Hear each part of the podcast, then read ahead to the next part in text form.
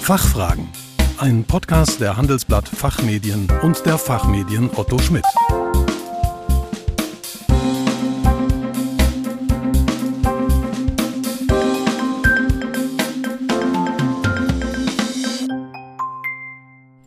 Hallo und herzlich willkommen bei den Fachfragen. Sie hören Antworten und Handlungsvorschläge zu aktuellen Themen aus Wirtschaft, Recht und Management. Mein Name ist Kerstin Pferdmenges. Unser Thema heute, welche Haftungsfallen gibt es für einen Geschäftsführer? Ein Blick nach Österreich.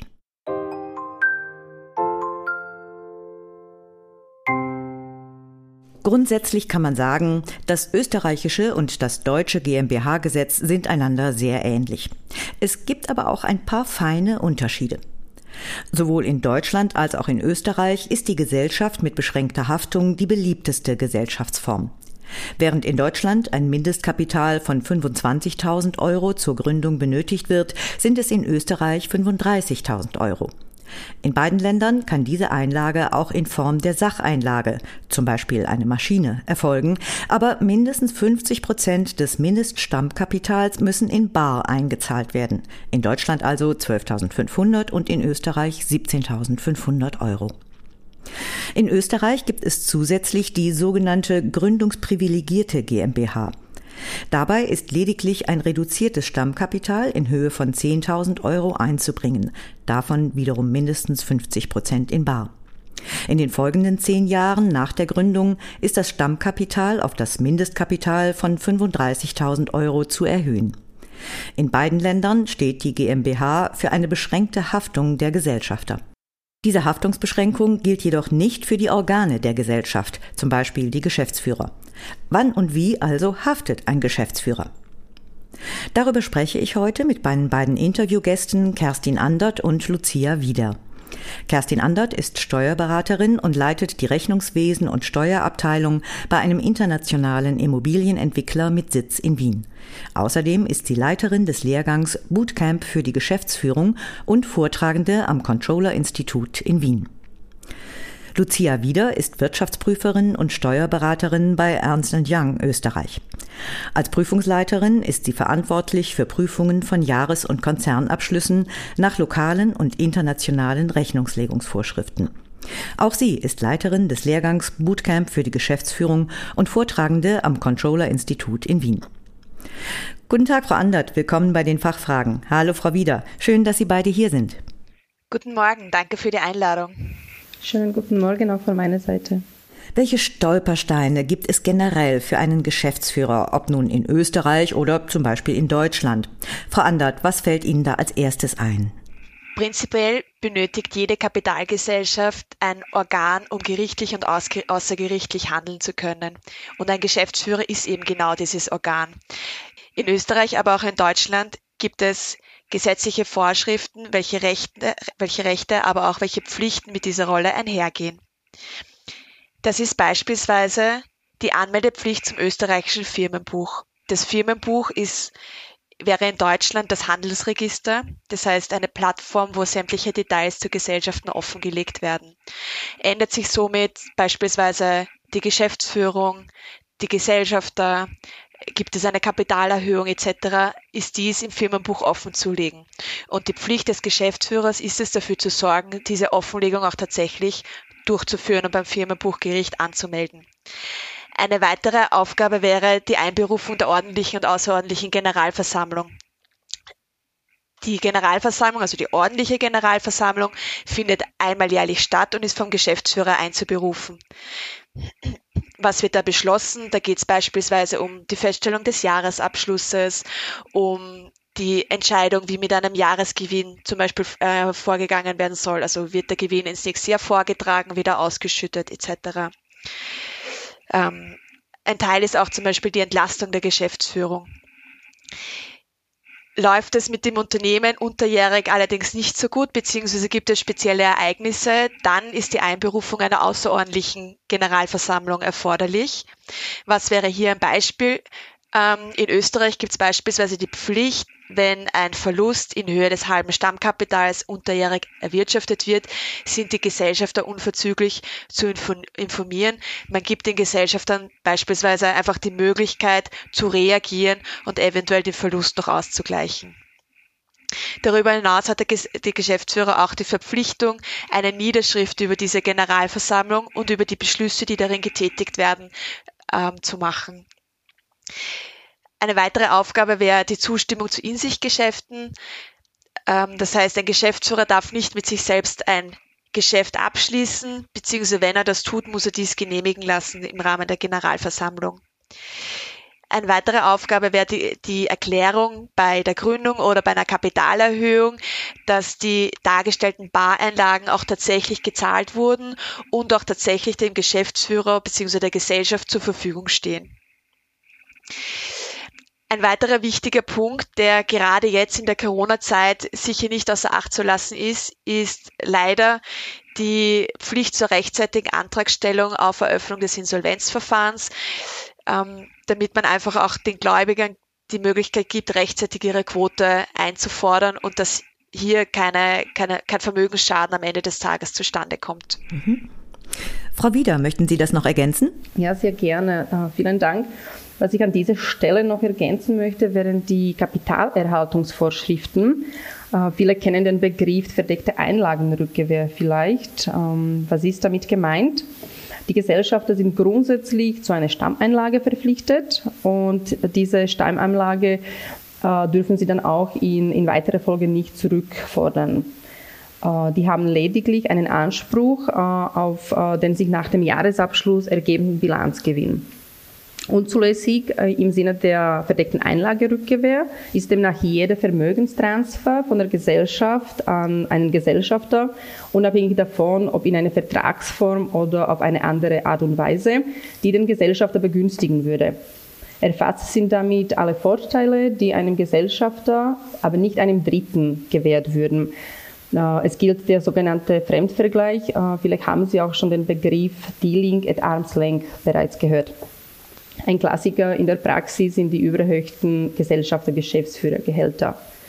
Einen spannenden Bereich, den ich noch erwähnen möchte, im Zusammenhang mit den Pflichten eines Geschäftsführers, stellt die Führung eines Rechnungswesens und eines internen Kontrollsystems dar, das den Anforderungen des Unternehmens entsprechen muss.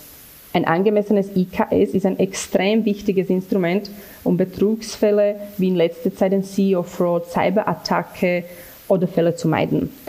Äh, wie Sie sicher wissen, bei unseren Ausführungen handelt es sich um keine abschließende Aufzählung der Aufgaben eines, eines Geschäftsführers. Das ist uns klar. Weitere Pflichten können sich aus dem Gesellschaftsvertrag, der Satzung oder Geschäftsordnung ergeben. Sie haben gerade den CEO-Betrug erwähnt. Wie relevant ist das Thema für die Praxis? Frau Wieder? Ja, leider sehr. Die durchgeführten Umfragen der letzten Jahre zeigen tatsächlich, dass das Thema Betrug nicht neu ist und viele Unternehmen bereits eine Erfahrung mit einem Betrugsfall gemacht haben. Eine Umfrage aus dem Jahr 2020, äh, wo um die 5000 Unternehmen in fast 100 Ländern äh, teilgenommen haben, hat gezeigt, äh, dass fast die Hälfte der Befragten in den letzten 24 Monaten bereits einen Betrugsfall durchgemacht haben. Ähm, Sie müssen sich vorstellen, in Summe haben die Betrugsfälle die Unternehmen um die 40 Milliarden US-Dollar gekostet, was ein sehr beachtlicher Betrag ist.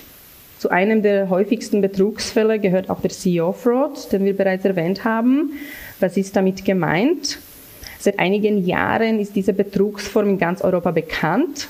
Die Betrüger geben sich als Firmenchefs, international als Chief Executive Officer, CEO aus und kontaktieren mit einer manipulierten E-Mail-Adresse ihre Zielpersonen. In der Regel handelt es sich um Mitarbeiterinnen und Mitarbeiter aus der Treasury-Abteilung oder dem Accounting-Team. Es wird eine dringende Überweisung unter strikter Geheimhaltung angeordnet und dieser Schritt wird dann auch in weiterer Folge durch Drittpersonen wie zum Beispiel Juristen, Geschäftspartner oder Berater bestätigt. Bei dieser Betrugsart werden fiktive oder abgeänderte Rechnungen an die Unternehmen übermittelt und das Ziel der Täter ist eine Geldleistung über einen fiktiven Auftrag des Geschäftsführers zu generieren. Und Frau Andert, was haben Sie noch zu dem Thema?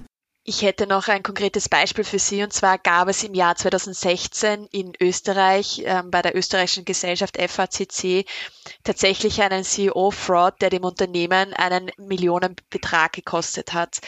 Ähm, als wäre das nicht schlimm genug, ist in dem Zusammenhang dann natürlich auch der äh, zuständige Geschäftsführer entlassen worden.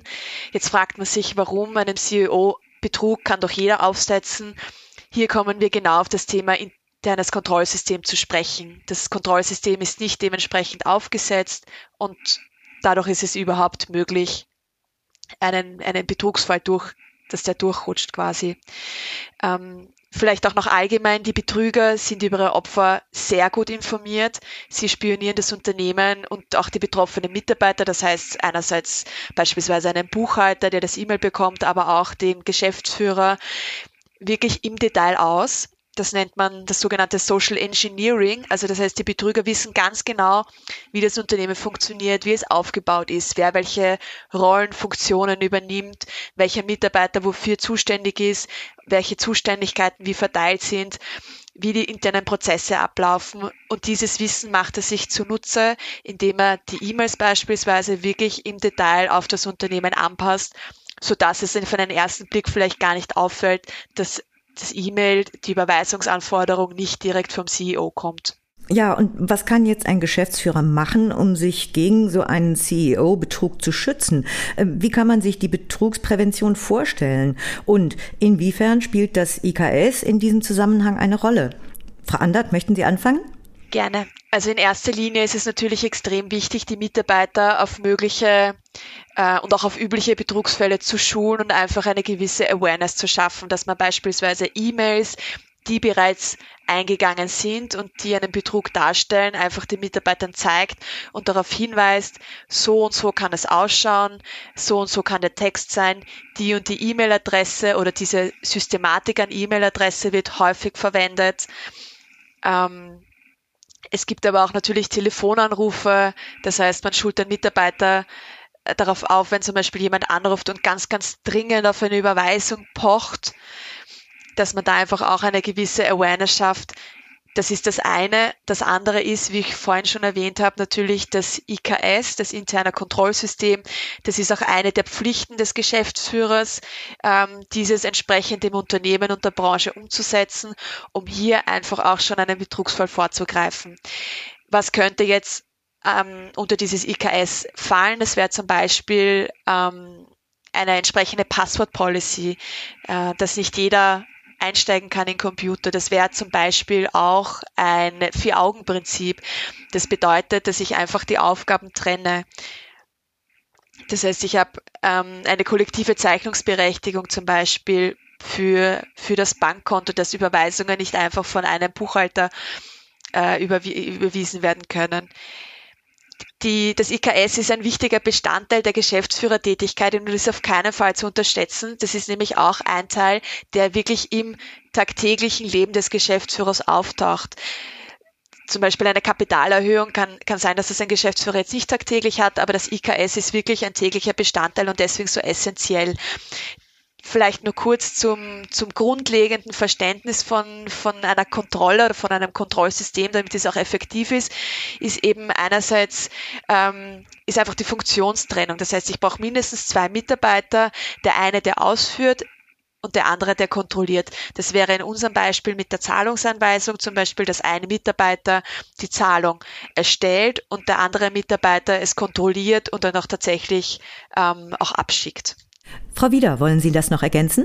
Ja, gerne. Ich hätte ein Beispiel aus der Praxis. Äh, wie wir bereits gesagt haben, ähm, Bereiche bzw. Funktionen, äh, die man voneinander nicht äh, trennen kann, wäre jetzt ähm, ein sehr übliches Beispiel ähm, ein Prozess, der die Kreditorenstammdatenverwaltung, Buchhaltung und das Zahlungsmanagement verbindet und, und in einem auch beinhaltet. Und wie wir schon bereits gesagt haben, wo die Funktionstrennung nicht sichergestellt werden kann, äh, muss ich mir Gedanken über die nachgelagerten Kontrollen machen und diese auch dann implementieren in, in meinem Unternehmen. Wie kann man sich das vorstellen? Zum Beispiel, wenn Ihr Mitarbeiter die Stammdatenänderungen, äh, damit ist zum Beispiel Bankkonto, so die Bankkontodaten gemeint, wenn das Ihr Mitarbeiter diese Stammdatenänderung durchführen darf und er auch die Zahlungsberechtigungen besitzt, heißt, er darf die, die Überweisungen tätigen, sollen sämtliche Stammdatenänderungen durch seinen Vorgesetzten nachträglich kontrolliert werden. Und um nochmals darauf hinzuweisen, im Zusammenhang jetzt auch mit der Zahlung bei den meisten Unternehmen äh, ist die Kompetenzbündelung als eine Maßnahme bereits vorhanden. Äh, das heißt, wenn mehrere, das heißt mehrere Mitarbeiter können nur gemeinsam gewisse Funktionen wahrnehmen. Äh, es wird auch Vier-Augen-Prinzip genannt, äh, wie man das aus der Praxis kennt. Und das wäre auch das Beispiel, äh, was Frau Andert erwähnt hat, äh, in unserem Falle dann die Freigabe der Zahlungen, die dann durch mindestens zwei Mitarbeiter zu bestätigen wäre. In der Praxis, was wir immer wieder beobachten und auch extrem wichtig finden, ist, dass die Arbeitsabläufe und Prozesse im Unternehmen vollständig und nachvollziehbar dokumentiert sind. Hat die Covid-Pandemie die Risiken eines Geschäftsführers verschärft? Was meinen Sie, Frau Wieder? Ja, leider. Ähm, die Situation hat sich hauptsächlich für die Unternehmen geändert, die in einer Branche tätig sind, die vehement durch die Krise betroffen wurde. Wir sprechen von Betriebsschließungen, Lockdowns, Wegfall von Kunden oder Lieferverzögerungen. Für manche Unternehmen war und ist die Krise immer noch existenzbedrohend. Und in diesem Zusammenhang finde ich auch extrem wichtig, dass jeder Geschäftsführer seine Pflichten kennt, insbesondere dann, wenn sich sein Unternehmen in der Krise befindet. In Österreich haben wir das sogenannte Eigenkapitalersatzgesetz, das das Ziel hat, die Rechtssicherheit zu schaffen und definiert auch, wann sich ein Unternehmen in solcher Krise befindet. Nach diesem Gesetz liegt eine Krise jedenfalls vor, wenn die Zahlungsunfähigkeit oder Überschuldung vorliegen. Ähm, diese zwei Kriterien äh, sind auch Voraussetzungen für eine Insolvenzeröffnung nach der Insolvenzordnung in Österreich. Wann ist ein Unternehmen zahlungsunfähig? Wie kann man sich das vorstellen? Es ist grundsätzlich unter einer Zahlungsunfähigkeit wird eine voraussichtlich nicht nur vorübergehende Wirtschaftslage verstanden, in der das Unternehmen nicht in der Lage ist, die fälligen Schulden zu tilgen. Es wird auch nicht vorausgesetzt oder es ist auch nicht notwendig, dass die Gläubiger andrängen. Und in dem Falle, wenn das Unternehmen selbst seine Zahlungen einstellt, dann ist die Zahlungsunfähigkeit generell anzunehmen bei juristischen Personen und bei jenen Personengesellschaften, bei denen äh, wir keinen unbeschränkt haftenden Gesellschafter als eine natürliche Person haben. Das wären die Gesellschaftsformen GmbH und Co. KGs zum Beispiel.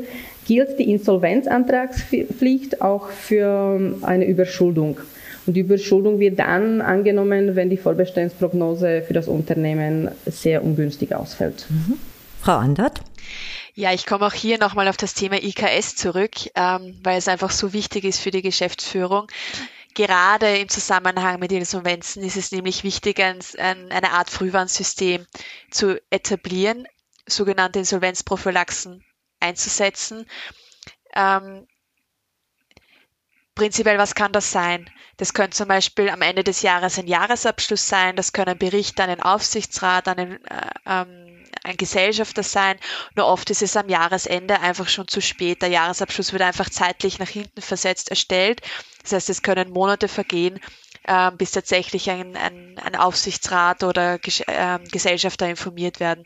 Das heißt, es empfiehlt sich natürlich auch schon unterjährig ähm, gewisse Reports zu etablieren, wo einfach ersichtlich ist, wie es um die wirtschaftliche Situation des Unternehmens steht und wo man auch die Möglichkeit hat, rechtzeitig Maßnahmen zu ergreifen, falls tatsächlich eine Insolvenzmöglichkeit oder die Gefahr einer Insolvenz besteht. Die Gefahr ist nämlich, wenn der Geschäftsführer diesen Insolvenzantrag, den Frau Wieder vorhin erläutert hat, zu spät stellt, dass es zu einer Insolvenzverschleppung kommt. Das heißt, der Geschäftsführer haftet einerseits im Innenverhältnis gegenüber der Gesellschaft für die weitere Verschlechterung des Betriebsergebnisses aufgrund des verspäteten Antrags. Das heißt, der entstandene Schaden ergibt sich dann aus dem tatsächlichen schlechteren Ergebnis und dem Ergebnis oder dem Verlust, der erwirtschaftet worden wäre, wenn schon viel früher der Antrag gestellt worden wäre. Und in einem zweiten Schritt gibt es natürlich auch noch die Haftung im Außenverhältnis, die österreichische Insolvenzordnung ist ja ein Schutzgesetz zugunsten der Gläubiger. Das heißt, wenn ein Antrag zu spät gestellt wird für die Insolvenzeröffnung und es somit zu einer weiteren Verschlechterung der wirtschaftlichen Lage des Unternehmens kommt, erhält ja natürlich auch der Gläubiger am Ende des Tages eine viel geringere Quote. Und diese Quote äh, oder diese Verschlechterung, für die kann eben der Geschäftsführer haften. Prinzipiell ist zu unterscheiden bei den Haftungsumfang im, im Außenverhältnis zwischen den Ansprüchen von Altgläubigern und Neugläubigern. Altgläubiger sind jene Gläubiger, die schon Forderungen hatten, bevor die Insolvenz eröffnet wurde. Und Neugläubiger sind jene Gläubiger, die eine Forderung erst nach Insolvenzeröffnung hatten, denen aber glaubhaft gemacht wurde oder denen zum Beispiel nicht mitgeteilt wurde, ähm, dass das Unternehmen in Insolvenz ist und dass dieser Antrag bereits gestellt wurde. Den Neugläubigern steht tatsächlich die Forderung zu, die sie hatten. Bei den Altgläubigern bei den Altgläubigern ist es tatsächlich nur die, die Quote, die finale Quote, die sie an ihrer Forderung erhalten. Kommen wir zur letzten Frage. Frau Andert, stellt denn die Business Judgment Rule einen, eine Art Rettungsanker für die Geschäftsführung dar? Ja, das ist in der Tat so. Also ohne die Business Judgment Rule würde sich wahrscheinlich kein Geschäftsführer trauen, eine Entscheid Entscheidung zu treffen. Prinzipiell die Business Judgment Rule geht aus dem US-amerikanischen Case Law hervor und berücksichtigt, dass Entscheidungen von Geschäftsführern unter oder basierend auf sämtlichen Prognosen, basierend auf Gutachten, ähm, basierend auf, auf, auf Annahmen, die im Zeitpunkt der Entscheidungstreffung einfach auch angemessen waren. Idealerweise wird dieser Entscheidungsfindungsprozess und diese Annahmen, die man als Geschäftsführer trifft, um die Entscheidung zu finden, auch detailliert dokumentiert, so dass man im Nachgang sagen kann, okay, es wurde zwar jetzt ein Verlust beispielsweise aus dieser Entscheidung oder aus dieser Investition generiert, aber im Zeitpunkt der Entscheidung war es sinnvoll, diese Entscheidung zu treffen. Also das ist ganz wichtig. Und wir empfehlen auch immer wieder den, den Teilnehmern unseres, unseres Lehrgangs, ähm, dass einfach alles dokumentiert werden soll. Also jede einzelne Entscheidung, jeder einzelne Parameter, jeder, jedes einzelne Gutachten detailliert festhalten und aufbewahren, bewahren, weil es im, im Falle des Falles wirklich nützlich sein kann für den Geschäftsführer, dass einfach kein Haftungstatbestand entsteht. Und Frau Wieder, wie schätzen Sie das ein? Ja, also das Thema ist äh, wirklich sehr wichtig für einen Geschäftsführer und ähm, es müssen auch bestimmte Voraussetzungen erfüllt sein, damit er sich äh, auf die Business Judgment Rule ähm, auch beruhen kann. Ähm, ich würde jetzt ähm, nochmals gern zusammenfassen, die wichtigsten Voraussetzungen ähm, erwähnen, damit, damit wirklich die Anwendung von, von Business Judgment Rule von, der, von der Geschäftsführung auch äh, ordnungsgemäß äh, angewendet wird.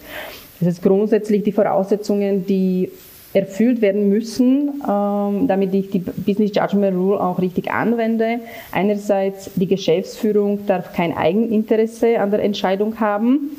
Äh, der Geschäftsführer muss im Rahmen des Entscheidungsfindungsprozesses ausreichende Informationen haben, äh, beziehungsweise konnte auch eigene Berechnungen erstellt haben und muss, wie schon bereits gesagt hat, nachvollziehbar im besten Interesse der Gesellschaft auch gehandelt haben. Ähm, seit einigen Jahren gilt die Business Judgment Rule auch in österreichischem Recht und ist auch der Maßstab dafür, ob die Geschäftsführung bei einer Entscheidung dem Maßstab des ordentlichen Geschäftsmannes entspricht oder nicht. Ja, Frau Andert, Frau Wieder, man merkt, dass das Ihr Thema ist. Vielen Dank für Ihren Besuch bei den Fachfragen, für die ganzen Informationen und für Ihre Einschätzung. Vielen Dank für die Einladung. Vielen Dank auch von meiner Seite. Liebe Zuhörerinnen und Zuhörer, mehr zum Thema Stolpersteine und Haftungsfallen eines Geschäftsführers finden Sie in unserer Zeitschrift Der Aufsichtsrat. Den Link dazu haben wir in den Show Notes wie immer für Sie hinterlegt. Wir hoffen, dass wir Ihnen einige Fragen beantworten und vielleicht auch ein paar Anregungen geben konnten. Vielen Dank für Ihr Interesse. Tschö und bis zum nächsten Mal. Fachfragen. Ein Podcast der Handelsblatt Fachmedien und der Fachmedien Otto Schmidt.